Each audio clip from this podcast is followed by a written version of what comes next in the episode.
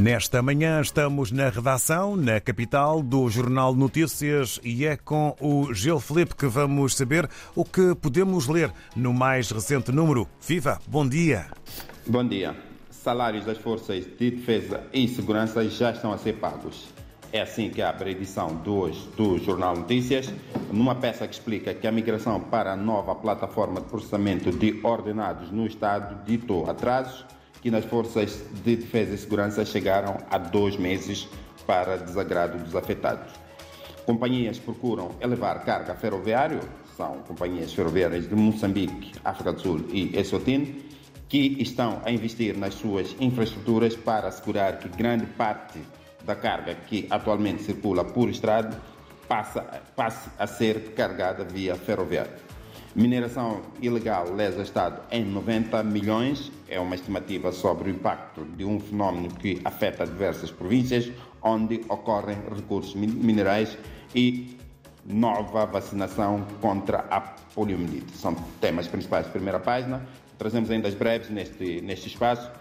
Presidente da República na 43ª Cimeira da SADEC, que, ocorre, eh, que decorre em Luanda, que vai decorrer em Luanda, a autoridade tributária lança gabinete e a Organização dos Trabalhadores Moçambicanos que analisa desafios. Outros destaques: precisamos de indústrias integradas, é o tema principal do suplemento de Economia e Negócios, que sai às quartas-feiras. Esta é uma entrevista uh, ao economista Luís Magasso. Anticorrupção investiga município da Matola, na página 3, e o hospital recebe novo equipamento médico para conferir na Manica em Foco. Vamos aos interiores e começamos pela cultura. Punhos no ar, uma exaltação ao hip hop nacional.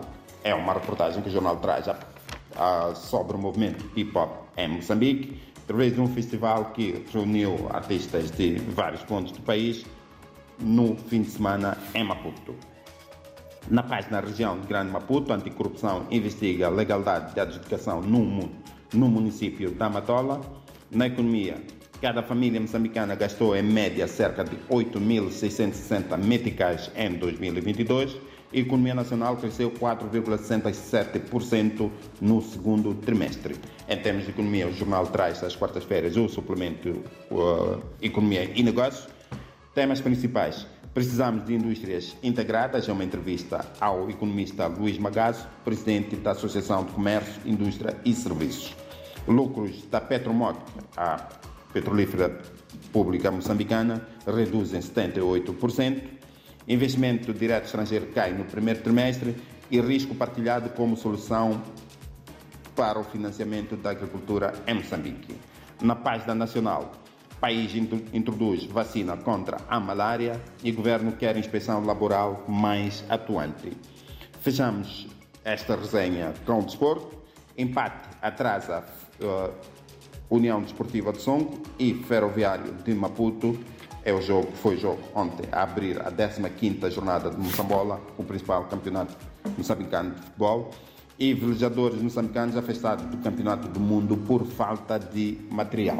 Ouvintes, David Joshua, foram os destaques de hoje. Muito bom dia e até para a semana.